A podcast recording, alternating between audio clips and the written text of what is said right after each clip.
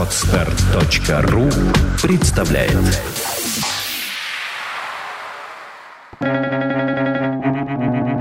Свободное радио Компьюлента Прогресс означает, что для всего нужно все меньше времени и все больше денег. Фрэнк Синатра.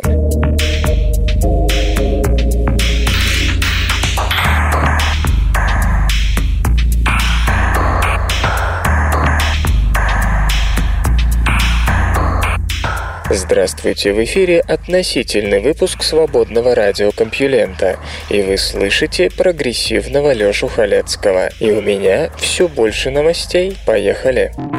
Наука и техника. Кандидат в президенты США Ньют Гингрич пообещал лунную базу к 2020 году. Кандидат в кандидаты в президенты США Ньют Гингрич заявил, к концу моего второго срока у нас будет первая постоянная база на Луне, и она будет американской. Местный Жириновский изложил эту цель, выступая в городе Коко на космическом побережье Флориды. Он также сказал, что к 2020 году околоземное пространство загудит от коммерческой деятельности и что Америка к тому времени будет обладать ракетным двигателем следующего поколения, который позволит ей доставить астронавтов на Марс быстро и эффективно. Бывший спикер Палаты представителей не согласен с тем, что надо ждать успехов частного сектора. По его словам, американская космонавтика нуждается лишь в пинке под зад, вроде того, какой сделал президент Джон Ф. Кеннеди в 1961 году, пообещав отправить человека на Луну к концу десятилетия. «Мне надоело слушать, что нам придется ограничиться технологиями полувековой давности», заявил господин Гингрич толпе ликующих сторонников. Нынешнее положение дел с космонавтикой кандидата не устраивает. Напомню, с июля прошлого года, когда завершилась программа Space Shuttle, у США нет возможности самостоятельно доставлять астронавтов на Международную космическую станцию. Примерно до 2017 то есть пока частный сектор не введет в строй новые корабли, стране придется пользоваться услугами России. А тем временем свою космическую программу наращивает Китай. Поднебесная планирует построить обитаемую космическую станцию на орбите Земли к 2020 году и надеется доставить китайца на Луну через некоторое время после этого. Господин Гингрич считает, что США просто необходимы смелые планы по освоению космоса. Это не только выведет страну вперед, но и послужит успехом во всех областях науки и техники.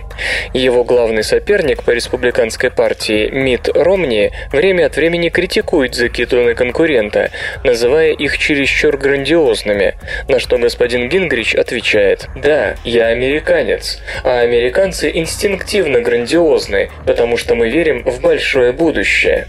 Эксперты, правда, больше согласны с господином Ромни. В ситуации, когда мы вынуждены ждать до 2016 или 2017 года, чтобы снова самостоятельно летать на МКС, и только начинаем разработку ракеты-носителя лунного класса, создание лунного форпоста к 2020-му – это не более чем фантазия, отмечает Джон Локсдон, почетный профессор Университета Джорджа Вашингтона. Было бы намного лучше ставить реальные цели, но это нельзя назвать сильной стороной господина Гингрича. Политик, кстати, предложил стимулировать развитие космонавтики путем создания системы конкурсов. Он пообещал подарить 10 миллиардов долларов той компании или организации, которая первой доставит астронавтов на Марс. По его словам, именно так можно будет осуществить рывок, подобный тому, что сделала авиационная промышленность в 20-30-х годах прошлого века. В представлении господина Гингрича именно частные предприятия поведут человечество на Луну и Марс, а бюджет НАСА, по его мысли, надо сократить, дабы космическое агентство было более компактным и менее бюрократическим. При этом 10% его нового бюджета пойдет на финансирование конкурсов. Лунные вспышки – результат столкновений с метеоритами.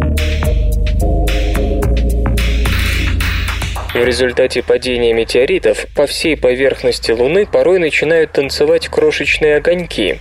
Это явление озадачивает ученых, ведь на нашем спутнике нет атмосферы. Сильвен Буле из Парижской обсерватории, Франция, и его коллеги предложили новое доказательство в поддержку гипотезы, объясняющей лунные лампочки тем, что столкновение маленьких объектов с поверхностью приводит к выбросу очень горячего материала. Яркую вспышку, видимую с Земли, способен произвести даже 10-сантиметровый кусочек астероида или кометы. Эти огоньки люди наблюдают более 500 лет. Они возникают сотни раз в год. За одну ноябрьскую ночь метеоритный поток Леониды может сбросить на Луну целых 20 объектов. Поначалу ученым казалось, что эти вспышки происходят не на Луне, она просто отражает происходящее где-то в другом месте. Затем в моду вошла гипотеза о лунном вулканизме. Совсем недавно исследователи выбирали между заряженными частицами и каплями жидкости, поднятыми в результате столкновений с метеоритами. Группа господина Буле проанализировала данные о вспышках с 1999 по 2007 годы. Была рассчитана яркость каждой вспышки, а также вероятные размеры и скорость 54 врезавшихся в Луну объектов. Большинство имело около 10 сантиметров в поперечнике и летело со скоростью до 72 км в секунду. Это позволило ученым оценить температуру и энергию, выделяемую при каждом столкновении. Выяснилось, что в месте удара достаточно высокая температура, чтобы из кусочков разрушенного метеорита образовалась смесь газа и жидкости. Часть этой жидкости, охлаждаясь, производит излучение на видимой длине волны. Астроном Билл Кук, глава управления метеорной опасности НАСА, воссоздал эти вспышки, обстреливая алюминиевыми шариками искусственный образец лунного грунта. Он приветствовал выводы коллег, отметив, что они просто выразили цифрами то, к чему его группа пришла иным образом. Подобные исследования интересны и важны, поскольку в результате столкновений с различными объектами на Луне возникают сейсмические волны, которые можно измерить. С их помощью исследователи лучше понимают сейсмическую активность Луны. Кроме того, сведения о том, как часто объекты падают на спутник, делают более точную оценку возраста тех или иных участков лунной поверхности. Наконец, все это полезно тем, кто размышляет над созданием лунной базы. На астероиде Веста может быть немного водного льда. Хотя в целом Веста считается довольно сухой, примерно половина этого гигантского астероида, вероятно, получает так мало солнечного света, что там мог сохраниться водный лед. Рядом с полюсами, по всей видимости, существуют благоприятные условия для существования водного льда под поверхностью. Таков вердикт группы, которую возглавляли Тимоти Стабс из Центра космических полетов НАСА имени Годдарда и Юн Лин Ван из Университета Мэриленда, США. Веста, второй самый массивный объект в поясе астероидов между орбитами Марса и Юпитера, вероятно, не имеет или почти не имеет постоянно затененных кратеров, где вода может оставаться все время замороженной на поверхности. Таких мест нет даже у 480 километров метрового кратера около Южного полюса, отмечают авторы. Дело в том, что ось астероида наклонена примерно на 27 градусов, то есть больше, чем земная, 23 градуса. Для сравнения, ось Луны, имеющая постоянно находящиеся в тени кратеры, наклонена лишь примерно на полтора градуса. В результате на Весте происходит смена времен года, и каждая часть ее поверхности в какой-то момент видит Солнце. Наличие или отсутствие водного водного льда на Весте способна рассказать ученым о формировании этого крошечного мира и его эволюции, об истории бомбардировки кометами и другими объектами, о его взаимодействии с космической средой. Ну а поскольку подобные процессы являются общими для многих других планетарных тел, в том числе Луны, Меркурия и прочих астероидов, эти знания имеют фундаментальное значение для понимания Солнечной системы в целом. К тому же водный лед считается потенциально ценным ресурсом для дальнейшего исследования ближнего космоса. Модель предсказывает, что среднегодовая температура в районе полюсов Весты не превышает 145 кельвинов, то есть критического порога, ниже которого водный лед, залегающий примерно в трех метрах под поверхностью, может сохраниться. Вблизи экватора, однако, среднегодовая температура составляет около 150 кельвинов. Область относительно высоких температур простирается примерно до 27 градусов северной и южной широты. Моделирование также указывает на то, что лед могут спасти относительно небольшие кратеры, имеющие около 10 километров в диаметре. На их дне средняя температура может держаться на уровне 100 кельвинов. Так что в теплое время года, а год на весте равен 3,6 земного, когда температура может повыситься до опасного уровня, часть испарившегося льда могла бы осесть именно там. Пока наблюдения с Земли говорят о том, что поверхность Весты суха. Американский зонд «Рассвет», оборудованный спектрометром Гранд, что расшифровывается как Gamma Ray and Neutron Detector, детектор гамма-излучения и нейтронов, пока ничего не показал. Аппарат лишь совсем недавно вышел на низкую орбиту, с которой можно получить данные о богатых водородом отложениях. Если мы обнаружим там воду, следующим вопросом будет, старая она или юная, отмечает Люси Макфадден из Центра космических полетов НАСА имени Годдарда. Ответ на него заставит серьезно задуматься. Следует отметить, что моделирование было проведено на основе данных о Весте, полученных наземными и космическими телескопами, тогда как в прошлом году рассвет предоставил массу новых сведений об астероиде. Обнародована новая фотография Земли в высочайшем разрешении. Опубликована новая версия фотографии голубого шарика, на этот раз имеющая высочайшее разрешение, за что надо облагодарить самые последние спутниковые технологии. Только что переименованный американский зонд Suomi NPP сделал несколько снимков 4 января 2012 года. Из них и получилось это составное изображение. Разрешение 1,6 километра на пиксель. Гелиосинхронный спутник находится в 824 километрах над Землей. Он ежедневно делает полный оборот вокруг планеты. Это первый из нового поколения аппаратов, который предназначен для наблюдения за множеством аспектов нашего дома. Запущенный как National Polar Orbiting Operational Environmental Satellite System Preparatory Project, сокращенно NPP, нынче он носит имя пионера спутниковых исследований Вернера Вера Суоми. Изображения получены с помощью видимого инфракрасного радиометра, который щелкает поверхность длинными клиньями по 3000 км в поперечнике. Они частично накладываются друг на друга, и к концу дня аппарат имеет полное представление о мире. Не хватает только Арктики, ибо зимой там слишком темно, чтобы получить изображение в видимом свете. Гелиосинхронная орбита означает, что спутник сохраняет один и тот же угол между Землей Землей и Солнцем, поэтому все фотографии имеют одно и то же освещение. Это сильно облегчает их ежедневное сравнение, не надо учитывать изменения теней.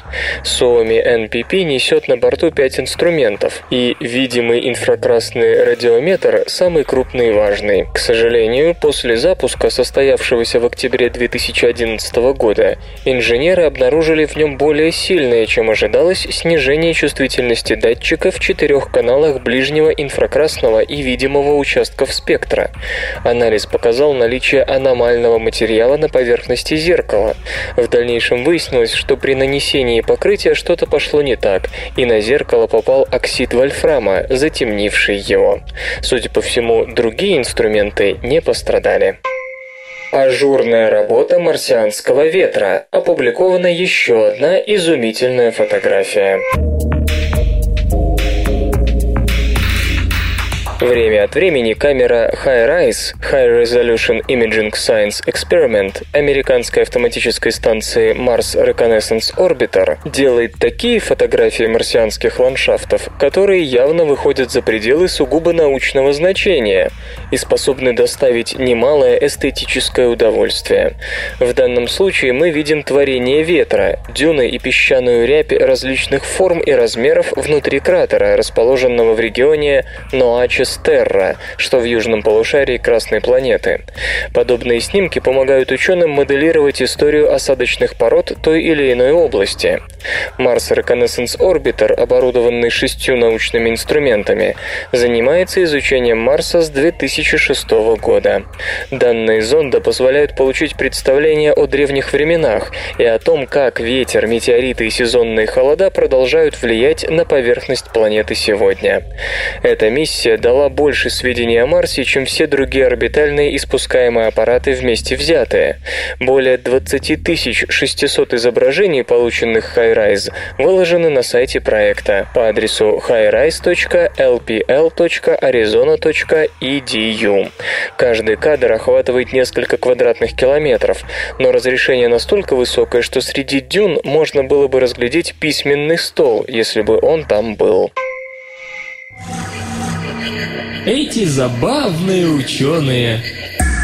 Петербургский ученый Иоганн Сигисбег яростно восстал против классификации растений, предложенной знаменитым шведским ботаником Карлом Линнеем. Незадолго до враждебного выступления Сигисбега Линней почтил его в самой высокой степени. Он назвал одно сложноцветное растение Сигисбекия восточное. Рассердившись на Сигисбега, Линней отомстил ему весьма остроумным образом. Сигисбег получил от Линнея пакет с семенами и надписью на конверте «Кукушка неблагодарная». Сигизбек заинтересовался растением с таким любопытным названием. Семена посеяли, и из них выросла Сигизбекия восточная. Негодованию Сигизбека не было границ. Наука и техника. Эксперименты с лазером приближают разгадку тайны магнитного поля. Гравитация правит миром, это так, но она не одинока на своем Олимпе. Ключевым помощником гравитации в формировании нашей Вселенной, в том виде, в каком мы ее знаем, считается магнетизм. То, каким образом эта сила, возникающая при движении электрических зарядов, способна появляться при их отсутствии, до сих пор оставалась загадкой. И вот теперь она, кажется, решена. Эксперимент, проведенный недавно астрофизиками из Университета Мичигана и Оксфордского университета показал, что даже относительно простая система, изначально лишенная какого-либо магнитного поля, способна генерировать его буквально из ничего. И действительно, исходя из общепринятой теории Большого Взрыва, в начале никакого сильного магнитного поля просто не может быть. Но оно каким-то образом возникает в процессе ранней эволюции Вселенной. Эксперимент проводился в одной из лабораторий во Франции. Ученые задействовали высокоэнергетичный лазер на основе графитовых стержней, работающий в заполненной газообразным гелием камере. Пульсируя с частотой в 1 миллиард раз в секунду, лазер сумел превзойти интенсивность солнечного света в триллион раз. В результате такой энергетической перегрузки начался взрывной распад некоторых углеродных атомов, протекавший с образованием мощных ударных волн, которые, распространяясь в газовой среде, генерировали магнитное поле. По мнению астрофизиков, такой процесс возникновения магнитного поля под действием ударных волн подобен тому, что имеет место при взрыве сверхновой. Это наглядно демонстрирует один из возможных механизмов, посредством которого образовалась и эволюционировала Вселенная. Если взглянуть на вопрос с чисто теоретической точки зрения, то проблема существования сильных магнитных полей, пронизывающих нашу Вселенную, представляет собой поистине неразрешимую загадку. Даже если мы не касаемся самого вопроса первоначального зарождения этих полей. Дело в том, что все простые теоретические расчеты, не принимающие к сведению ударную теорию, приводят к тому, что любое магнитное поле, появившееся на ранней стадии развития Вселенной, должно было полностью исчезнуть к сегодняшнему дню. Но этого не происходит, и магнитные поля обнаруживаются повсюду, даже там, где их существование совсем уж неожиданно, к примеру, в пустых пространствах между галактическими кластерами. Гравитация запускает весь процесс, вызывая образование коллапсирующих объектов, которые начинают распространять вокруг себя ударные волны. По мнению команды ученых, проводивших эксперимент, именно ударное взаимодействие явилось движущей силой для появления магнитного поля, и все эти процессы происходили даже до начала формирования галактик. После первичного образования разрастание магнитных полей и их поддержание в веках обеспечивалось турбулентностью турбулентными потоками. И хотя результаты эксперимента можно признать более чем удовлетворительными, ученые собираются в самом ближайшем времени повторить свой опыт, использовав самый мощный в мире лазер, находящийся в Ливерморской национальной лаборатории.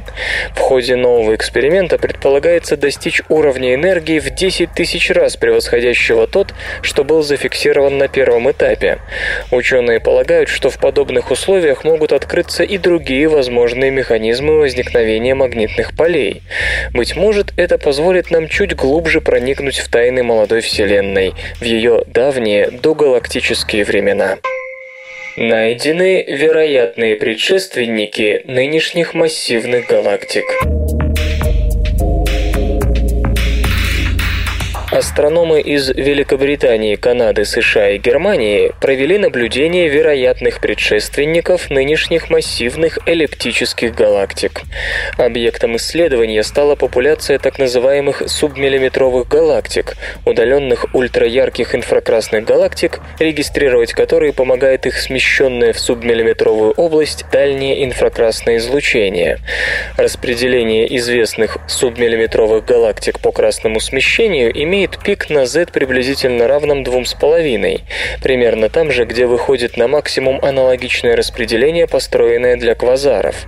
Такое соответствие наталкивает на мысль о том, что квазары и субмиллиметровые галактики эволюционно связаны друг с другом. Огромную инфракрасную светимость субмиллиметровых галактик, как предполагается, обеспечивают мощные вспышки звездообразования. Следовательно, субмиллиметровые галактики вполне можно представить как промежуточную фазу формирования современных нам массивных галактик. Рассуждая подобным образом, теоретики строят единую эволюционную лестницу, на ступенях которой находится место и квазарам, и субмиллиметровым, и гигантским эллиптическим галактикам. Авторы постарались собрать доказательства этой теории, оценив пространственное группирование субмиллиметровых галактик и квазаров на довольно большом участке неба в созвездии Печи. Исследования такого рода позволяют определить массу галактик темной материи у галактик разных типов. Полученные результаты затем можно сравнить с моделями эволюционного развития Гало и выяснить, соответствуют ли реальности предположения о трансформации субмиллиметровых галактик в эллиптические галактики. Опытные данные ученым предоставил 12-метровый телескоп APEX. На снимках, сделанных его камерой Лабока, были обнаружены 126 субмиллиметровых галактик, из которых астрономы выбрали 50 расположенных на красном смещении Z большим единицы, но меньшим трех. Обработка собранной информации подтвердила, что субмиллиметровые и крупные эллиптические галактики лежат на одной эволюционной ветви. Скорее всего, стадия субмиллиметровых галактик – естественный этап развития массивных галактик, длительность которого составляет всего около 100 миллионов лет, и она жестко связана с быстрым ростом центральных черных дыр в квазарах и отмечает переход к пассивному существованию. Во время интенсивного формирования звезд большие объемы вещества направляются к черной дыре, что обеспечивает квазар энергии, описывает механизм связи один из участников исследования, сотрудник Даремского университета Дэвид Александр. Затем мощное энерговыделение сверхмассивной черной дыры и уменьшение запасов газа в субмиллиметровой галактике подавляют процесс звездообразования, в результате чего галактика становится малоактивной как Бонобо сами себя приручили. Обыкновенный шимпанзе и шимпанзе бонобо – ближайшие родственники, но при этом разительно не схожи характерами. Исследователи полагают, что более покладистый нрав бонобо сформировался благодаря процессам, сравнимым с одомашниванием и приручением человеком диких животных. Есть известный эволюционный парадокс, связанный с нашими ближайшими родственниками шимпанзе. Шимпанзе обыкновенные и шимпанзе бонобо заметно различаются внешне внешне и еще сильнее разнятся поведением. Обыкновенные шимпанзе – это крупные агрессивные приматы. Конфликты и драки в их сообществах – обычное дело. Бонобо же – такие дети цветов среди приматов и вообще среди животных. Они куда более миролюбивы, обожают играть и в буквальном смысле предпочитают заниматься любовью, а не войной. Первые европейцы, обнаружившие сообщество бонобо, были едва ли не шокированы разнообразием и интенсивностью сексуальной жизни этих обезьян. Эволюционные пути бонобо и обыкновенных шимпанзе разошлись между одним и двумя миллионами лет назад.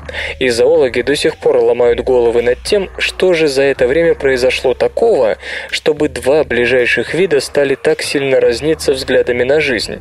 Брайан Хэр из Университета Дьюка, США, предлагает остроумную гипотезу, которая объяснила бы такое смягчение характера у бонобо.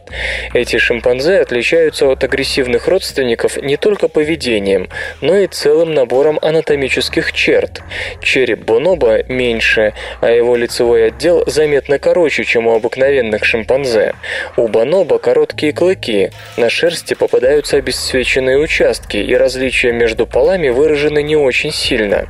Господин Хейер с коллегами обратил внимание на то, что такие же признаки характерны для одомашненных животных. Когда человек начинал приручать будущих четвероногих друзей, он в первую очередь из каждого поколения отбирал тех, кто отличался менее угрожающей внешностью и более мягким характером. В качестве совсем недавнего примера такого одомашнивания исследователи приводят историю домашней серебристой лисицы, выведенной в 50-х годах прошлого века Дмитрием Беляевым. Через 20 поколений у лис уменьшился череп, хвост стал изогнутым, а уши отвисшими, делая животных похожими на дружелюбных дворняжек. Характер тоже смягчился. При приближении человека лисы не рычат угрожающе, а виляют хвостом. Эксперимент показал, что одомашнивание вызывает появление ряда признаков, которые не были целью отбора и которые отличают дикую разновидность от домашней. И именно эти признаки отличают бонобо от обыкновенных шимпанзе. Что же подтолкнуло бонобо к такому самоодомашниванию? В статье исследователи предлагают следующую схему развития событий. Где-то в период между одним и двумя миллионами лет назад река Конго разделила две популяции шимпанзе. Плавать обезьяны не умеют, так что перед ними встало непреодолимое географическое препятствие. Северные шимпанзе оказались один на один с гориллами, с которыми им пришлось конкурировать за территорию и ресурсы. И это никак не могло способствовать смягчению характера, а потому агрессивность, направленная на внешний мир, так или иначе отражалась и на поведении внутри сообщества. Взаимоотношения между обыкновенными шимпанзе строятся на подавлении, самки самцом одной стаи другой. В свою очередь, южные шимпанзе оказались на территории, где было много еды и никаких конкурентов. Поскольку воевать оказалось не с кем, они могли позволить себе выстраивать более тесные дружественные связи друг с другом. Северные самки выбирали из двух зол меньшее. Если бы они отдавали предпочтение более куртуазным самцам, от популяции вскоре ничего бы не осталось, поэтому во имя сохранения вида им приходилось терпеть насилие от своих викингов. Южные самки от такого выбора были избавлены, и поэтому могли спокойно воплощать в жизнь мечту об идеальном самце, который будет мягок, дружелюбен и так далее. А домашнивание делает животных менее агрессивными и растягивает время созревания. Взрослая особь может до смерти сохранить какие-то ювенильные признаки. Кроме изменений во внешности, прирученные животные чутко отзываются на социальные контакты. Они более открыты общению. Интенсивность социальных связей ведет к большому разнообразию поведения, которое выражается в играх, взаимном груминге, брачных ритуалах и тому подобном. Все это имеет место у бонобо. Можно сказать, что их самоприручение произошло в силу благоприятного стечения обстоятельств, избавившего от жесткой конкуренции за ресурсы. Мысль о том, что приручение может быть эволюционным событием независимо от воли человека, весьма оригинальна и заманчива.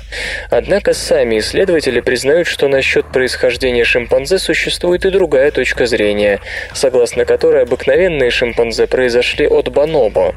Если так, то тогда надо объяснить, почему обыкновенные шимпанзе так одичали. С другой стороны, гипотеза самоодомашнивания требует больше примеров, то есть больше видов, которые бы под эту теорию подходили. Ученым остается лишь искать такие самоприрученные виды и надеяться, что дальнейшие исследования в экологии, генетике и поведении шимпанзе подтвердят эту остроумную, хотя и несколько парадоксальную гипотезу. Самолет на Титан. От планетоходов к планетолету. История изучения человечеством иных небесных тел при помощи спускаемых аппаратов складывалась непросто. Оказалось, что тривиальная задача передвижения по чужой планете невероятно сложна. Советский луноход завалило пылью. Американские марсоходы с трудом могут пережить местные песчаные бури, а их засыпанные песком батареи дают слишком мало энергии для активного передвижения по планете. Даже неподвижные советские Венера-12 и Венера Венера-13 не смогли прожить и нескольких часов в агрессивных условиях чужой планеты. Рекорд перемещения по поверхности внеземного небесного тела принадлежит архаичному, казалось бы, луноходу-2, и лишь в 2012-м его, возможно, побьет звездно-полосатый марсоход Opportunity, если не сломается, конечно. Однако целый ряд вышеописанных проблем можно обойти, отказавшись от трудностей, связанных с передвижением по поверхности с присущей ей неоднородностью. Напомню, даже на Земле многочисленные попытки создать танки без водителей уперлись именно в сложность этой задачи. А вот летающие беспилотники давно уже стали буднями. Банально, но факт. Воздух почти однороден по своим свойствам, обеспечивает хорошую видимость, а значит позволяет раньше замечать и обходить возникающие препятствия, которых в спокойной атмосфере и вовсе может не быть. В журнале «Экспериментальная астрономия» профессор университета Бригама Янга Джейн Рейдбах и его коллеги изложили план по разработке беспилотного космического корабля с радиоизотопным источником энергии для исследовательской экспедиции на Титан. Предполагается, что на все про все должен уйти год, в течение которого будет предпринято детальное исследование самого землеподобного небесного тела в Солнечной системе. Титан действительно интересен для изучения процессов, происходивших на молодой Земле, отметила госпожа Рейдбах. Его орбита находится в приемлемом диапазоне, имеется в виду от Солнца. Там имеются углеводородные органические молекулы. Атмосфера энергетически насыщена, и, возможно, даже есть вода на поверхности или близко к ней. Это основные факторы, которые считаются необходимым условием для возникновения жизни. Титан в 10 раз дальше от Солнца, чем Земля, и имеет метановую атмосферу в четверо плотнее земной. Полет к Титану может продлиться 7 7 лет, а время прохождения радиосигнала до него составляет 90 минут. Ходить на Титане, говорит Джейни Рейдбах, для нас было бы то же самое, что ходить под водой. Атмосфера там весьма стабильна, а ветра относительно слабы. Это великолепные условия для летательного аппарата. Все, что мы знаем сегодня о Титане, получено от космического зонда Кассини-Гюйгенс, находящегося на орбите Сатурна. В последние годы госпожа Рейдбах возглавляла работы по изучению гор и песчаных дюн Титана, которые были обнаружены ею на изображениях, отправленных Кассини на Землю. Именно поэтому Джейсон Барнс, ее бывший товарищ по магистратуре, пригласил Джейни вместе с исследователями из НАСА и исследовательскими лабораториями ВМС США поработать над проектом беспилотного космического корабля, способного летать на Титане. Предлагаемый космический беспилотник будет работать на радиоизотопном источнике энергии, чьей энергии едва хватает, чтобы зажечь пару лампочек. Батарея обеспечит питание движителя беспилотника, который поднимет аппарат на должную высоту в плотную метановую атмосферу. После этого вся энергия будет отдаваться конусному радиопередатчику, расположенному в носовой части летательного летательного аппарата. В это время беспилотник будет планировать со снижением, пока не достигнет высоты своего крейсерского полета. Как говорит Джейни Рейдбах, в космосе нет ничего легкого. Однако, когда космический полет заканчивается и начинается проектирование летательного аппарата и его путешествие в атмосфере, становится значительно легче. «Назад в будущее» или «Нортроп Грумман» представила проект гражданского авиалайнера типа «Летающее крыло». Компания Northrop Grumman обратилась к прошлому, чтобы сполна зачерпнуть вдохновение для создания авиалайнера будущего, летающего крыла, удивительно напоминающего стратегический бомбардировщик B-2. Проект разработан для программы НАСА «Авиация, ответственная за окружающую среду», в рамках которой к 2025 году США должны иметь самолет в половину более экономичный и не в пример нынешним лайнерам «Тихий». Более чем известная компания выпускает летательные аппараты из 40-х годов прошлого века. Любой человек, хотя бы приблизительно представляющий себе историю развития авиации, заметит, что концепт весьма напоминает Би-2, более раннее творение Нортроп Грумман. Исследования, предпринимаемые для программы НАСА, традиционно привлекают самые необычные конструкторские идеи, от интегрального планера до бескрылок с несущим фюзеляжем. Как раз этим, неординарностью решений, и сильна Нортроп Грумман. Машины Джона Нортропа в 40-х годах стали первыми в США самолетами, построенными по принципу «летающее крыло». Его компания разработала несколько вариантов таких самолетов, как винтовых, так и реактивных, самый известный из которых YB-49. В той же компоновке создавались и гражданские лайнеры, что обещало преимущество, уже продемонстрированные боевыми машинами. В первую очередь речь идет об отсутствии фюзеляжа и больших плоскостей управления. В летающем крыле фюзеляж объединен с крылом в одно целое. Это позволило значительно повысить весовую отдачу Би-2 в сравнении со стратегическими бомбардировщиками той же дальности, выполненными по другой схеме. Очевидно, что использование этой схемы на гражданке при той же мощности двигателей давало возможность повысить коммерческую нагрузку самолетов и тем самым снизить удельный расход топлива. Кроме того, двигатели в летающем крыле утоплены в корпус, а сопла до предела заужены, чтобы не выступать за уплощенный фюзеляж крыло. Шумность проектируемого авиалайнера Northrop Grumman планируется на уровне 74,7 дБ, что ниже, чем у современных пассажирских самолетов. Впрочем, как и у любых машин типа летающее крыло, центр тяжести аппарата находился бы очень близко к управляющим плоскостям.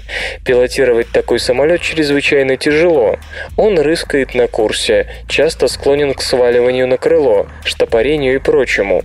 Только после появления автопилота, сложных электронных систем стабилизации в воздухе и существенного прогресса в механизации крыла стало возможным начать разработку крупноразмерного прототипа, пригодного для практического использования в гражданской авиации. Прототип авиалайнера, построенного по схеме «Летающее крыло», имеет размах крыльев в 230 футов 70 метров, что на 17 метров 40 сантиметров больше, чем у бомбардировщика Би-2. Грузовая версия этой машины, которую предполагается использовать как военно-транспортный самолет, будет иметь размах в 260 футов, почти 80 метров, хотя при этом объем салона будет меньше, чем в пассажирской модели. Двигатели, размещенные непосредственно в самолете, а не на крыле, черта характерная для летающих крыльев, должны сделать лайнер куда менее шумным, чем обычные самолеты. Обтекаемые формы теоретически должны снизить расход топлива на единицу коммерческой нагрузки. На практике же системы контроля устойчивости, которые приходится применять при такой компоновке, создают дополнительное сопротивление, отсутствующее на самолетах классических схем. Отсутствие хвоста и других выступающих частей у летающего крыла действительно значительно снижает сопротивление по сравнению с традиционными схемами. Без горизонтального хвостового оперения падает и индуктивное сопротивление, вызванное действием подъемной силы на самолет. При классической схеме индуктивное сопротивление от горизонтального оперения прижимает самолет к земле. Самолет как бы борется сам с собой. В обычной машине такая борьба неизбежна. Горизонтальное хвостовое оперение создает прижимную силу, уравновешивает тем самым подъемную силу от крыла и обеспечивает продольную устойчивость аппарата. Однако, как и балласт, применявшийся веками на морских кораблях, горизонтальное хвостовое оперение делает это не бесплатно. Такая борьба с самим собой означает, что самолет тратит для подъема на определенную высоту больше топлива, а достигнув ее, вынужден отдавать часть подъемной силы борьбе с прижимной силой собственного хвоста. Все это тоже ведет к росту расхода топлива. У летающего крыла нет вертикального хвостового оперения, как и законцовок крыла, поэтому ему свойственна курсовая неустойчивость. самолет рыскает по сторонам, отклоняясь вправо-влево. Именно поэтому известный советский конструктор самолетов типа летающее крыло Черановский и сохранил у своих разработок вертикальное хвостовое оперение. Чтобы противостоять этому эффекту, Нортроп Грумман традиционно использует мощные средства механизации крыла, активно действующие на всем протяжении полета. Производимые ими постоянные небольшие корректировки смягчают курсовую неустойчивость, присущую чистому летающему крылу. Все эти сложности принудили Джона Нортропа отказаться от проектов летающего крыла в 40-х годах прошлого века. Однако новые технологии, в том числе автопилот и электронные системы курсовой устойчивости, похоже, обещают полностью ликвидировать этот недостаток. На Би-2, самолете, весящем до 170 тонн, все управление может осуществлять один из двух членов экипажа, что в случае стратегического бомбардировщика не может не изумлять. Его американские и советские конкуренты имеют 4-5 человек экипажа, неважно, идет ли речь о Ту-160 или о Би-52. Конечно, остаются и такие проблемы, как расположение пассажирских иллюминаторов, эвакуационных сдвижных дверей и трапов. От иллюминаторов большинству пассажиров либо придется отказаться, либо их заменят экраны, транслирующие заоблачные виды с внешних камер, как это и происходит сегодня в случае пассажиров центральных рядов. Может найдется и решение по расположению трапов, благо речь идет о непринципиальной проблеме. Стоит, однако, напомнить, что несмотря на серьезные преимущества летающего крыла, его применение в качестве гражданского лайнера все еще вызывает вопросы. Системы курсовой стабилизации с их развитой механизацией крыла сложны и дорогостоящие. Тот же Би-2 по праву может считаться самым дорогим самолетом в истории человечества. При закупочной цене в миллиард 157 миллионов долларов общая стоимость программы Би-2 составила 45 миллиардов, а ее результатом стал всего 21 самолет. По сути, каждая из этих машин обошлась в 2 миллиарда 200 миллионов долларов, что соответствует десятку огромных Boeing 747. В то же время гражданские авиалайнеры, летающее крыло, должны иметь значительно большую площадь крыльев, чем обычные самолеты, а значит и меньшую нагрузку на крыло и большее аэродинамическое качество. Это должно и без того повысить их экономичность по сравнению с классическими авиалайнерами. В условиях непредсказуемых цен на нефть и повсеместного стремления к снижению выбросов углекислого газа, подобные самолеты могут повторить судьбу Chevrolet Volt и стать не столько авиалайнером, сколько средством поддержки отечественного производителя и реализации экологической политики властями США. По данным Northrop Grumman, выбросы нового самолета на одного перевозимого пассажира должны снизиться до 88%. Налоговые льготы, которые могут получить авиакомпании, приобретающие такие машины, могут серьезно подстегнуть американских мейджеров рынка авиаперевозок на покупку столь необычных летательных аппаратов. Да и для пассажиров внедрение таких самолетов может означать не только повышение цен на билеты. Внутреннее пространство летающего крыла должно быть значительно больше, чем у современных авиалайнеров. Достаточно сказать, что ширина салона составит 24 метра, чего нельзя добиться при обычной компоновке. Биз-биз-бизнес. Квартальные продажи планшетов подскочили в два с половиной раза. Компания Strategy Analytics оценила объем мирового рынка планшетных компьютеров в четвертом квартале 2011 года. За три месяца было поставлено 26 миллионов 800 тысяч планшетов, что в два с половиной раза больше результата за последнюю четверть 2010 когда продажи равнялись 10 миллионам 700 тысячам штук. Apple в прошлом квартале реализовала 15 миллионов 400 тысяч айпадов. Доля этих устройств в общем объеме продаж составила 57,6%. Для сравнения, год назад компания поставила 7 миллионов 300 тысяч айпадов. Продажи планшетов под управлением Android выросли с 3 миллионов 100 тысяч штук в четвертом квартале 2010 до 10,5 миллионов в последней четверти 2011. Доля таких гаджетов в квартальных продажах поднялась с 29% до 39%. Поставки планшетов на других программных платформах составили 900 тысяч штук. Их доля равна примерно 3,5%. Объем рынка по итогам 2011 года, по данным Strategy Analytics, достиг 67 миллионов штук. Это на 260% больше по сравнению с 2010, когда было куплено 18 миллионов 600 тысяч планшетных компьютеров. Обладатели смартфонов чаще других покупают планшеты. Компания Ipsos Mori обнародовала результаты исследования, в ходе которого изучался уровень проникновения смартфонов и планшетов в развитых странах. Статистика, собранная по заказу Google, охватывает период с января по октябрь 2011 года. Данные собирались по Соединенным Штатам, Великобритании, Франции, Германии и Японии. Отмечается, что коммуникаторы и планшеты стремительно набирают популярность, в то время как спрос на нетбуки продолжает падать смартфоны есть у 38% жителей США и Франции.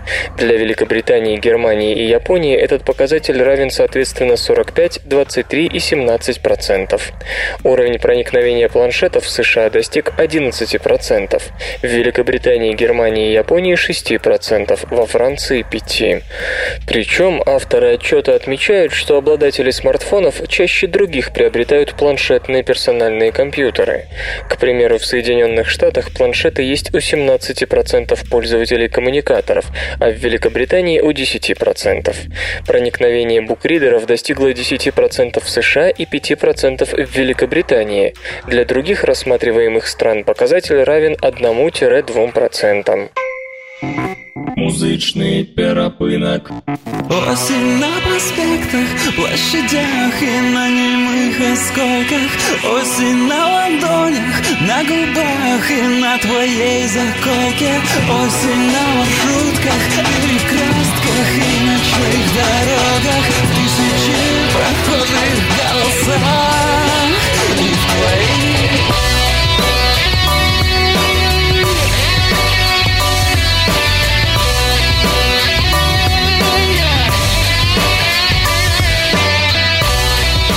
Сегодня в эфире свободного радиокомплимента группа АК-47. А получать эстетическое удовольствие мы будем от песни «Осень». На паузу все сны Рукою до мечты Не прикоснешься ты Привет и пару слов Из прерванных звонков Из строчек из стихов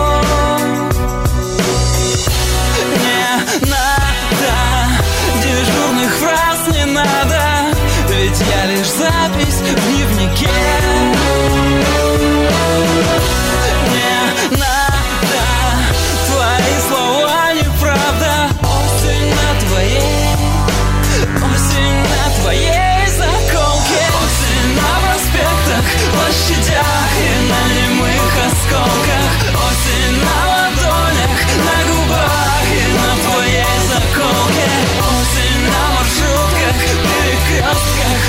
ночных дорогах Тысячи прохожих голосах И в твоих глазах. Глазах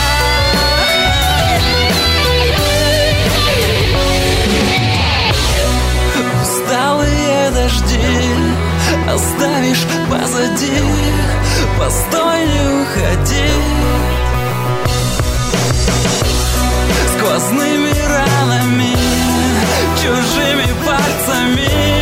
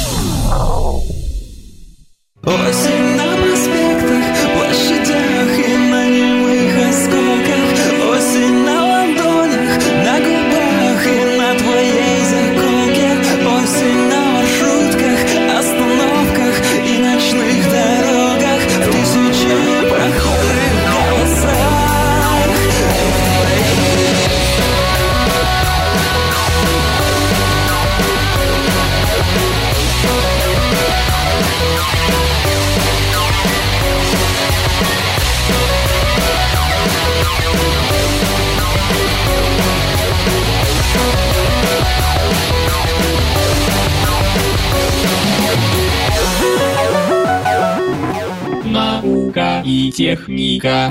Телефоны будут работать дольше, заряжаясь светом собственных экранов.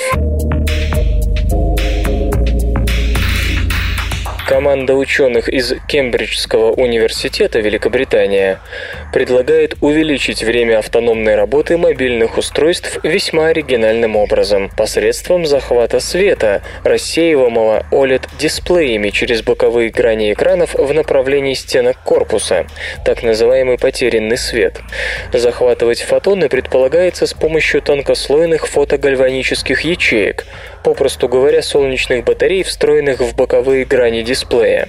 Профессор Арокия Нейтон, руководитель проекта, развиваемого при активной поддержке Института инженеров энерготехники и электроники, рассказал журналу The Engineer, что лишь 30-40% света, генерируемого OLED-экраном, проходит через фронтальную поверхность и становится доступным для восприятия пользователям, в то время как большая часть безвозвратно теряется, рассеиваясь через боковые грани.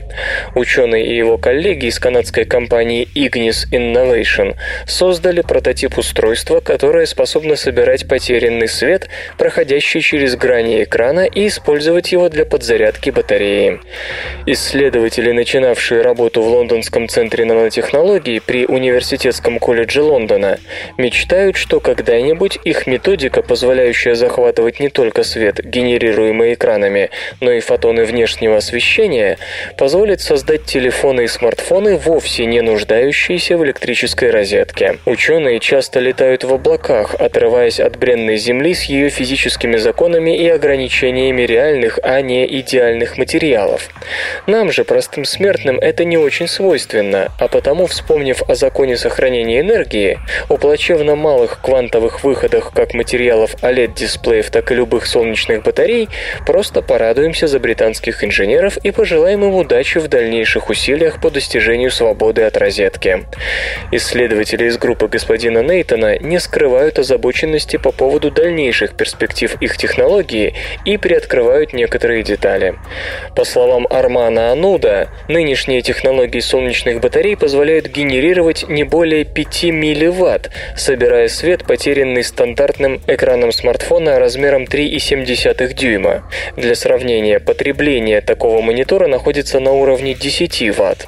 Как говорится, почувствуйте разницу, как далеко нам до безрозеточной мобильности. Электричество, генерируемое солнечной батареей, используется не напрямую, а для заряда ионистора, он же суперконденсатор, который в свою очередь разряжается в батарею.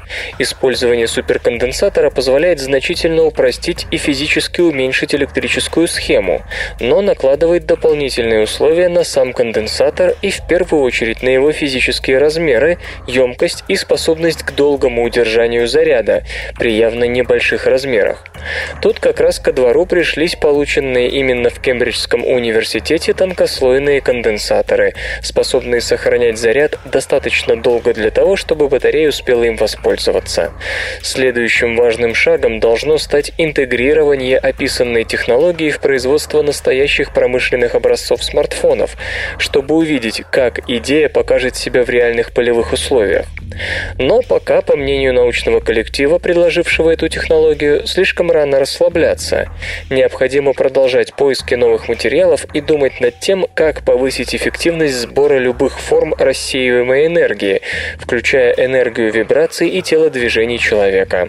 Энергия выдоха, например, теряется безо всякой пользы.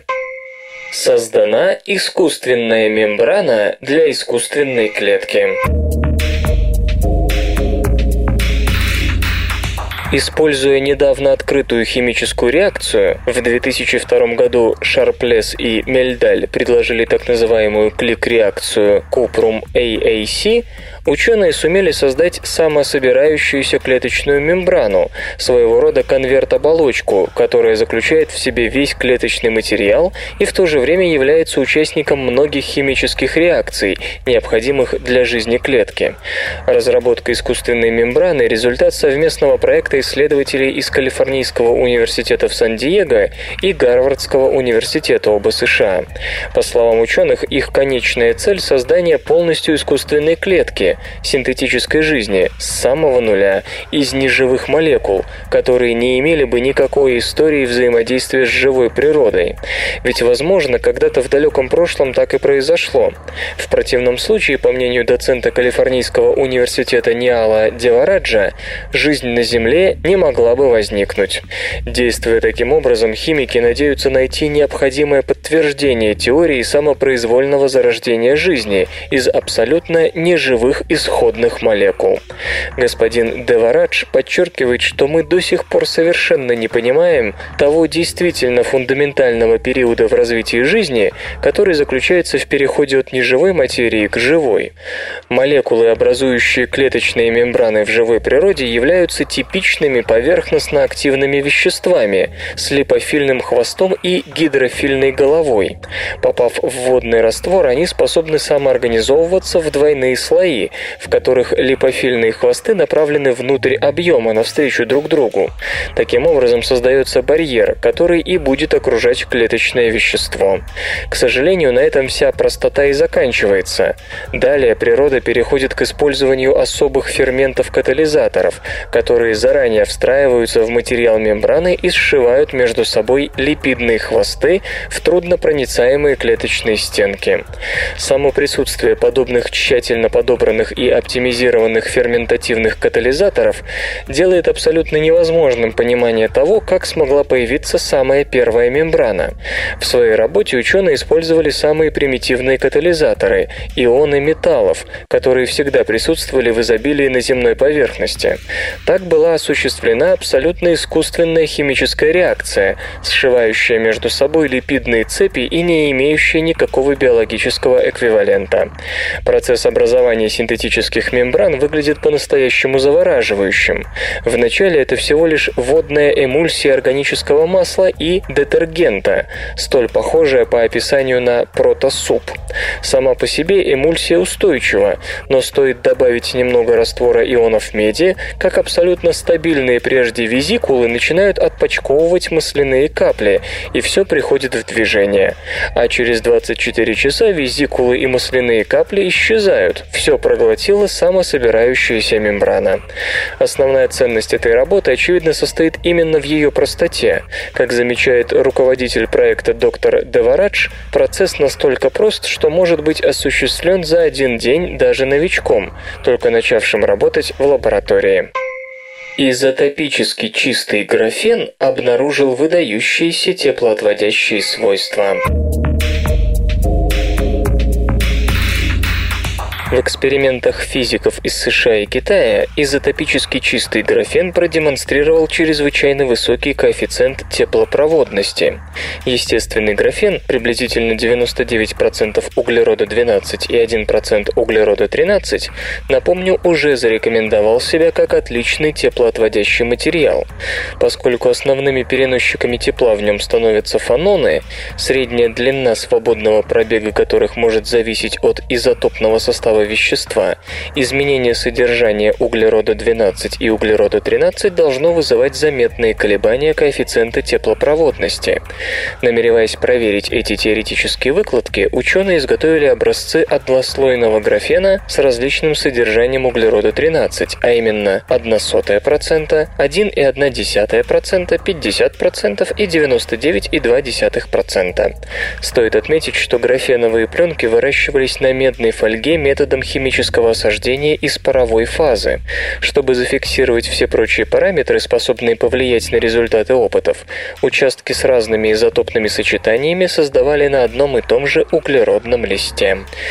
При измерениях подвешенный графен нагревал излучение аргонового ионного лазера, а коэффициент теплопроводности определялся бесконтактным методом, основанным на романовской спектроскопии.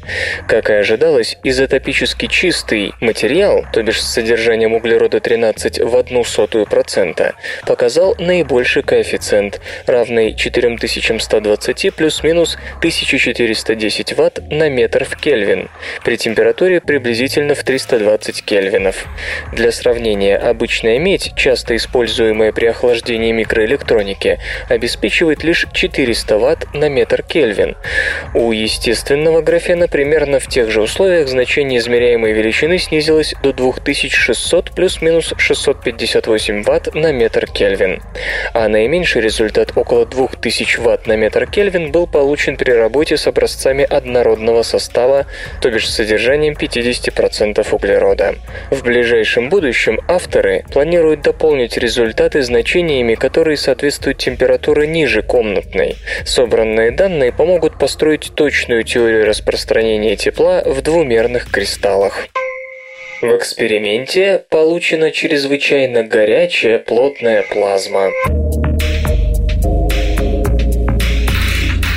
Интернациональная группа физиков экспериментально зарегистрировала образование плазмы с плотностью твердого тела и чрезвычайно высокой температурой.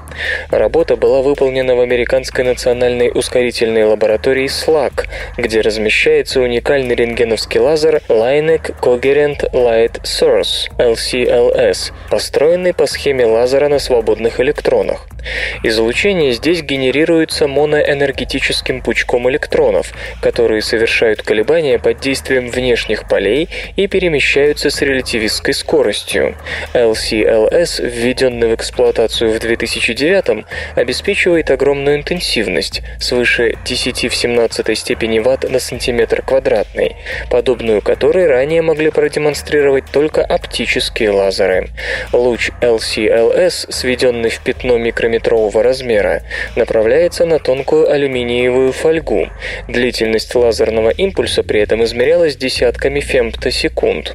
Расчеты показали, что излучение LCLS с его небольшой длиной волны должны создавать однородную порцию плазмы, куб с длиной стороны равной тысячной долей сантиметра говорит участник работ Боб Неглер. Эти ожидания подтвердились. В эксперименте действительно была получена плазма с плотностью твердого тела и температурой примерно равной 2 миллионам кельвинов. Наблюдая за созданной ими системой, ученые оценили некоторые ее параметры и сравнили их с данными модельных вычислений. Опыты, ориентированные на исследование горячего и плотного вещества, позволяют получить некоторое представление о том, какие условия устанавливаются в недрах звезд и планет-гигантов. Результаты работ на LCLS также должны заинтересовать специалистов по инерциальному термоядерному синтезу. Голосом врать труднее, чем буквами. Люди лгут чаще, если есть возможность высказаться в письменном виде. Все прочие формы общения показались Дэвиду Сюю из Уичского государственного университета США и его коллегам более честными. В эксперименте приняли участие 170 студентов Университета Британской Колумбии, Канада. Им предложили поиграть в фондовую биржу. Причем брокер и покупатель обсуждали сделку в одном из четырех форматов, общаясь лицом к лицу по видеосвязи, телефону или чату. Коварные исследователи пообещали самым хорошим игрокам денежное вознаграждение до 50 долларов. Чем больше акций мог продать брокер, тем выше был его приз. Ну а покупатели богатели в зависимости от стоимости акций. При этом брокерам нашептали на ушко, что по замыслу организаторов всем акциям после продажи суждено потерять половину своей стоимости. Покупателям сообщали об этом только по факту заключения сделки. Исследователей интересовало, есть ли совесть у брокеров. Выяснилось, что покупатели, общавшихся в чате, обманывали на 95% чаще, чем по видео, на 31% чем тет-а-тет и на 18% чем по телефону. Кстати, специалистов удивило то обстоятельство, что по видеосвязи люди лгут меньше, чем в лицо. Господин Сюй полагает, что здесь сработал так называемый эффект центра внимания, когда человек чувствует, что за ним следят более пристально правильно. Железо и, и, и, и, и гаджеты. iPhone нового поколения может выйти летом. Как сообщают веб-ресурсы со ссылкой на информацию, полученную от надежного источника в компании Foxconn, производство iPhone следующего поколения может начаться в самое ближайшее время. Отмечается, что разработано несколько незначительно различающихся версий смартфона. Какой из них будет отдано предпочтение, пока не ясно. Внешне имеющиеся образцы отличаются от iPhone 4 и 4S. Ранее сообщалось, что задняя часть корпуса аппарата будет изготовлена из алюминия. Смартфон получит пластиковую или резиновую окантовку, которая убьет двух зайцев. Она соединит тыловую панель со стеклянной фронтальной, а также закроет улучшенную антенну, опоясывающую устройство. По предварительным данным, новый iPhone получит высококачественный дисплей, диагональ которого незначительно превысит 4 дюйма. Анонс iPhone нового поколения может состояться летом. Факты и фактики. Знаете ли вы, что объем мировой торговли за один день сейчас так же велик, как за весь 1949 год? И техника. Болезнь Альцгеймера можно диагностировать с помощью простого анализа крови. Испанские ученые под руководством доктора Педро Кармоны из Института строения вещества в Мадриде предложили новый многообещающий метод диагностики болезни Альцгеймера. Их неинвазивная, быстрая и, что очень важно, недорогая методика основана на измерении количества инфракрасного излучения, поглощенного или имитированного белыми кровяными тельцами. Благодаря высокой чувствительности этот метод позволяет не только обнаруживать, но и определять клиническую стадию развития недуга, что в свою очередь дает возможность надежно диагностировать легкую и среднюю стадии болезни Альцгеймера. Болезнь Альцгеймера – самая частая форма старческого маразма. Она характеризуется ярко выраженной дегенерацией нервной системы. Так, по мере развития хвори в организме пациента возрастает количество бета-амилоидных пептидов, что и является диагностическим маркером. Сейчас наиболее надежной диагностической хирургической процедурой признан анализ спинномозговой жидкости, люмбальная пункция, которой покрыты головной и спинной мозг. Эта инвазивная методика, увы, сопряжена с немалым риском для физического здоровья больного. Однако считается, что белые кровяные тельца, моноядерные лейкоциты, также являются носителями бета-амилоидных пептидов в больном организме. Испанские исследователи использовали двумерную инфракрасную спектроскопию для записи и сравнения сравнения спектров инфракрасного излучения и абсорбции образцов белых кровяных телец здоровых людей и пациентов, страдающих легкой, средней и тяжелой формой болезни Альцгеймера. Результаты сравнения эмиссионных и абсорбционных инфракрасных спектров продемонстрировали, что пациенты из контрольной здоровой группы могут быть надежно отделены от тех, кто страдает средней и даже легкой формой недуга. Эксперимент также показал, что отличие от инфракрасных спектров, образцов здоровых людей, в спектрах пациентов с Альцгеймером наблюдаются существенные различия, которые могут указывать на различные стадии формирования бета-амилоидных структур в клетках крови. Словом, метод может использоваться как весьма эффективный инструмент для ранней диагностики заболевания. Синдром Альцгеймера можно воссоздать на лабораторном столе. Ученые получили нейроны с синдромом Альцгеймера из клеток кожи людей, страдающих этим заболеванием. В мире около 30 миллионов людей, болеющих синдромом Альцгеймера. При этом более-менее достоверной оценке поддаются те больные, у которых симптомы проявились. А ведь недуг может развиваться годами, прежде чем обретет видимые формы. Появление характерных психоневрологических признаков обычно говорит о том, что болезнь вошла в полную силу. Скрытое протекание начальных стадий затрудняет как диагностику, так и лечение. Изучение болезни опирается на материал, полученный от умерших в ходе косвенных анализов и экспериментов на животных. Увидеть, как развивается болезнь непосредственно в живой нервной клетке человека, до сих пор не представлялось возможным. И тут ученым помогли стволовые клетки, а точнее та их разновидность, которая называется индуцированными плюрипатентными стволовыми стволовыми клетками. В статье, опубликованной в журнале Nature, исследователи из Калифорнийского университета в Сан-Диего сообщают, что им удалось вырастить альцгеймерические нейроны, воспользовавшись фибробластами больных синдромом Альцгеймера. Техника индуцированных стволовых клеток позволяет получать такие клетки из любой специализированной ткани. Исследователи взяли фибробласты кожи у четырех больных и еще у двух людей с обычной старческой деменцией. Превратили их в подобие эмбриональных стволовых клеток, а затем запустили их развитие в нервные клетки. Болезнь Альцгеймера может возникать как из-за наследственных мутаций, передающихся из поколения в поколение, так и из-за сочетания генетических и экологических факторов. Во втором случае она возникает как бы с нуля. Внешняя среда влияет на молекулярно-генетические механизмы клетки. В эксперименте были оба варианта. И в случае с наследуемой болезнью в нейронах, полученных из искусственных стволовых клеток, наблюдались признаки патологии, повышенная продукция бета-амилоида и белка тау. Эти белки служат отличительной чертой синдрома Альцгеймера. Формируя отложения из неправильно свернутых молекул белка, они вызывают отравление и гибель нервных клеток. Наследственные мутации сохраняются во всех клетках организма, и при превращении фибробластов в нейроны они как раз и просыпались. Что до благоприобретенной болезни, то тут уровень бета-амилоида и тау-белка был повышен только в одном случае из двух. Клетки, взятые от второго пациента с ненаследственной болезнью Альцгеймера, не слишком отличались от клеток, полученных от больных с обычной деменцией.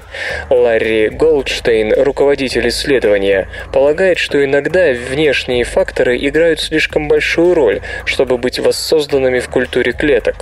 Кроме того, в развитии болезни в таких случаях могут играть и другие клетки нервной системы. В действительности это не первое исследование по моделированию болезни Альцгеймера на лабораторном столе. В прошлом году подобный эксперимент проводила другая группа ученых, правда она использовала иной метод перепрограммирования клеток. Однако предыдущие результаты были поставлены под сомнение. Скептики полагали, что болезнь Альцгеймера может быть вызвана молекулярно-генетическими манипуляциями, а значит не соответствует реальному положению вещей в нервной системе. Теперь же результат подтвердился с помощью другого метода, что позволяет сделать вывод о пригодности индуцированных стволовых клеток в изучении болезни Альцгеймера. С их помощью ученые в самом деле могут наблюдать, что происходит в реальности при развитии болезни, не беспокоясь о методических артефактах. Теоретически с помощью такого метода можно не только разрабатывать схему лечения, но и обнаруживать болезнь на самых ранних стадиях ее развития, за годы до появления первых видимых симптомов. За раковой опухолью можно следить с помощью бактерий. Создан метод, позволяющий с высокой точностью определять местоположение и границы опухоли посредством люминесцентных бактерий. Давняя мечта врачей и биологов – научиться следить за перемещениями бактерий по организму. Самый очевидный плюс такой техники, будь она создана – возможность наблюдать за инфекцией, наглядно изучить, как на патогенных микробов влияет то или иное лекарство. С другой стороны, те же бактерии можно использовать как разведчиков-диверсантов для диагностики диагностических целей, нагружать их какими-нибудь лекарственными препаратами и отправлять в очаг болезни. Исследователи из Университетского колледжа в Корке, Ирландия, предложили метод, позволяющий с помощью бактерий следить за раковой опухолью. Для разработки метода ученые использовали несколько разных бактерий, включая обычную кишечную палочку и кисломолочные бактерии, присутствующие в любом йогурте. В бактерии вставляли блок генов, кодировавший люминесцентные белки, после чего их вводили мышам. До сих пор такие искусственные светящиеся бактерии применялись в двумерных системах визуализации, но от плоской картинки нельзя получить полную информацию о распределении бактерий внутри организма.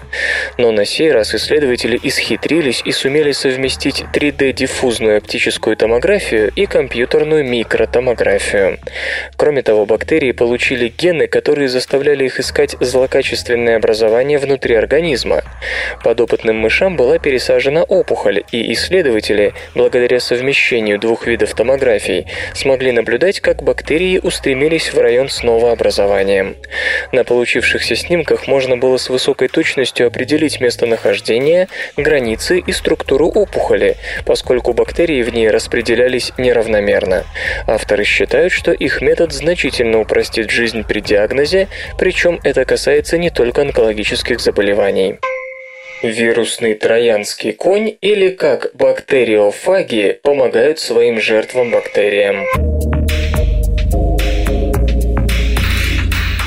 Чтобы поддерживать размножение в условиях фосфорного голодания, бактериофаги морских бактерий приходят в хозяйские клетки с набором генов, который помогает хозяевам более эффективно выхватывать из среды фосфор.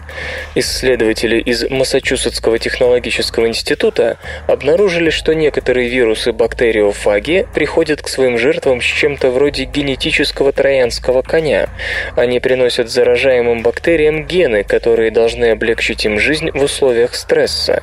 Ученые работали с океаническими бактериями Prochlorococcus и Sinecococcus, которые производят шестую часть кислорода на планете. Бактерии рода Prochlorococcus в диаметре не превышают 1 микрона, а их плотность достигает 100 миллионов клеток на литр воды. Sinecococcus чуть крупнее и не столь многочисленны. Соответственно, вирусы, поражающие эти бактерии, относятся к самым распространенным среди себе подобных животных. Жизнь в океане полна превратностей, в том числе для микроорганизмов. Часто случается, что бактерии заносят в воды бедные фосфором, а он критически необходим для жизнедеятельности. Без фосфорных соединений невозможно синтезировать нуклеиновые кислоты, то есть размножаться. На такие случаи у бактерий есть специальная генетическая система, чувствующая, когда фосфора начинает не хватать, и активирующая другие гены, которые кодируют связывающие содержащие фосфор белки. Эти дополнительные белки позволяют бактериям наловить больше фосфора и пережить кризис. Но, как оказалось, у вирусов тоже есть такие гены для ловли фосфора. Размножение вирусов требует изрядных фосфорных запасов для штамповки вирусной ДНК. Исследователи заметили, что когда бактериофаг заражает бактерию в условиях недостатка фосфора, в вирусном геноме включаются гены белков, отвечающих за ловлю фосфорных соединений. Оказалось, Оказалось, что вирусные белки управляются теми же генами, что и бактериальные. То есть, когда бактерия чувствует фосфорный стресс, она включит как свою, так и вирусную систему по добыче дополнительного фосфора. Основная его масса пойдет на нужды вируса. Разумеется, самой бактерии может что-то перепасть от усилившегося фосфорного потока, но впрок ей это не пойдет. Через 10 часов цикл размножения вируса закончится, и бактериальную клетку разорвет под набором выходящих выходящих наружу вирусных частиц. В статье авторы пишут, что далеко не все бактериофаги, паразитирующие на прохлорококус и сенекококус, обладают этими генами, а только те, что живут в атлантических популяциях бактерий. К примеру, тихоокеанские прохлорококус и сенекококус не сталкиваются с недостатком фосфора, а потому соответствующей системы у них нет.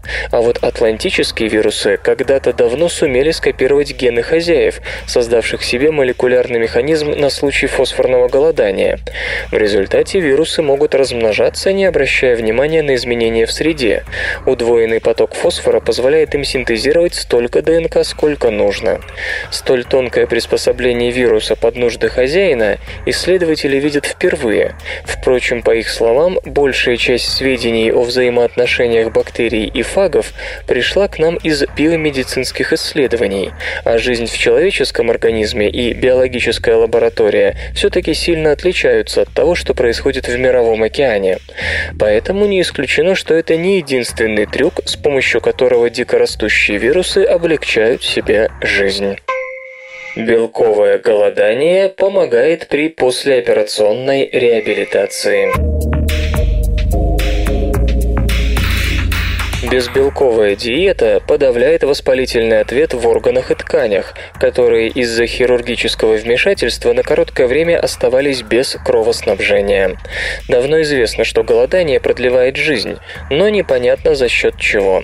Одно из самых популярных объяснений выглядит так. Организм приспосабливается к недостатку питательных веществ, а заодно становится более устойчив к любым видам стресса, что и работает на увеличение срока жизни. Одно из любопытных оздоравливающих свойств голодания можно наблюдать на примере сердечно-сосудистых болезней. Если сердцу перекрыть кровоснабжение, что происходит при ишемической болезни, его клетки начнут погибать из-за недостатка кислорода.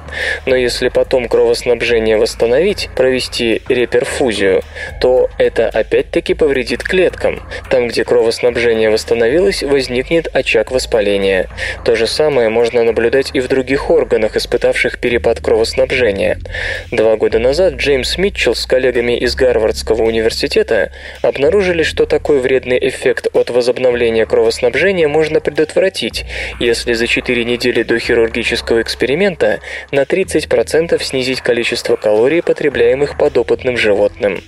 Эксперимент тогда проводили на почках крыс. Впоследствии аналогичные данные были получены на сердце у мышей.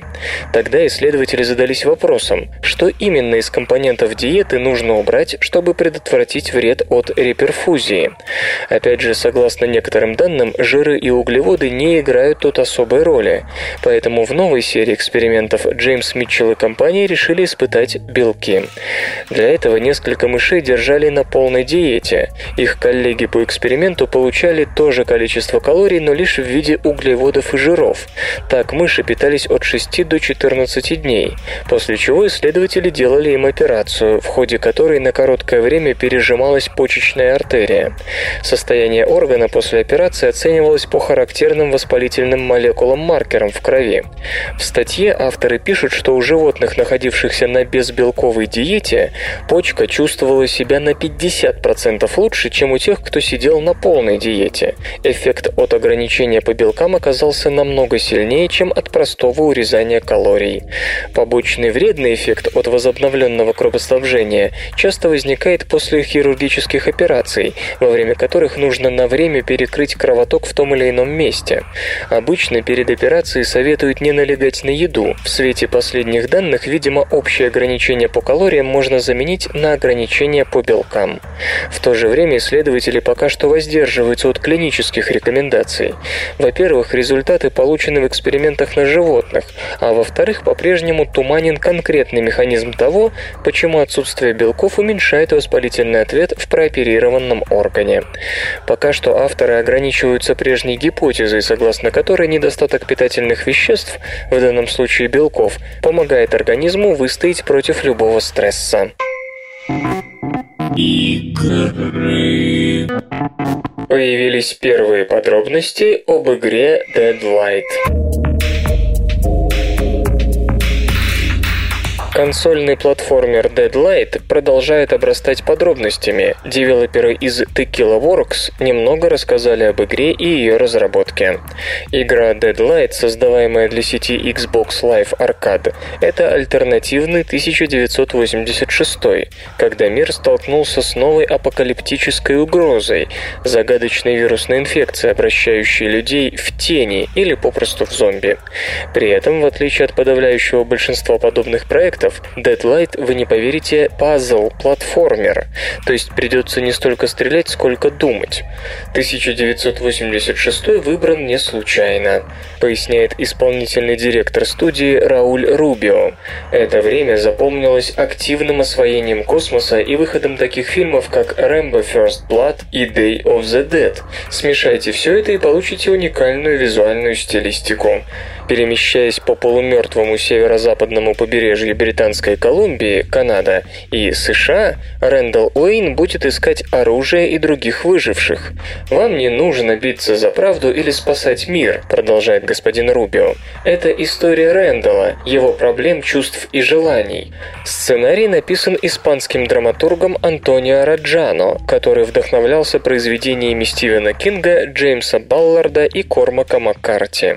Вы поймете, что в этом мире даже простое действие вроде перехода разумеется, становится невероятно сложным и опасным, продолжают девелоперы. Обещана достоверная физическая модель, на которой и будут базироваться головоломки. Созданием альтернативного мира паранойи и хаоса занимается команда из 22 человек, прежде работавших в таких компаниях, как Blizzard, Pyro Studios и Sony. Релиз в сети Xbox Live намечен на лето. Будет ли проект перенесен на другие платформы, не сообщается. Свободное радио Компьюлента.